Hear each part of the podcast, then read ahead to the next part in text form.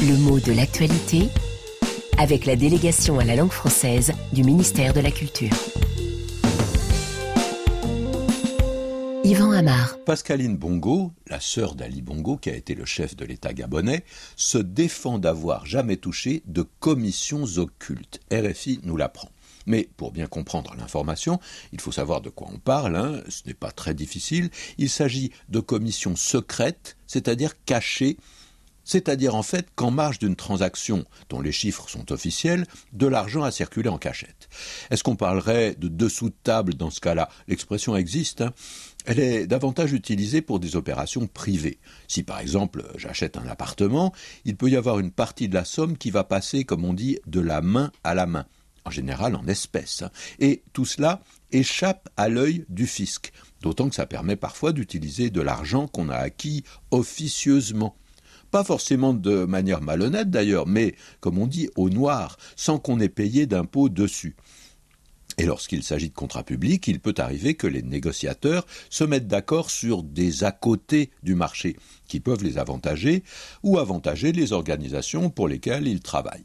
Alors pourquoi ce mot occulte?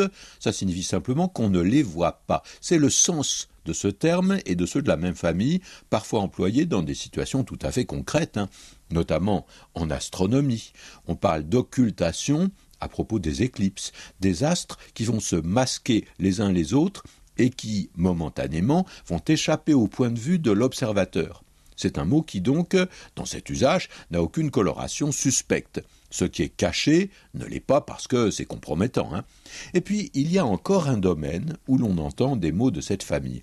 On parle des sciences occultes. Et là, l'écho est encore différent. Ces sciences sont des pratiques ou des études mystérieuses qui s'appliquent à des sujets qui dépassent le rationnel, qui traitent de connaissances qui sont censées échapper à l'homme ordinaire. Très souvent, il s'agit de savoir à l'avance ce qui va se passer. Ainsi l'astrologie, qui tente de lire l'avenir ou le destin dans les mouvements des astres, ou bien ce qu'on appelle la chiromancie, qui devine la vie future de quelqu'un d'après les lignes de sa main. Euh, on a la divination, on a la sorcellerie, qui sont également considérées comme des pratiques occultes. Pourquoi ce mot?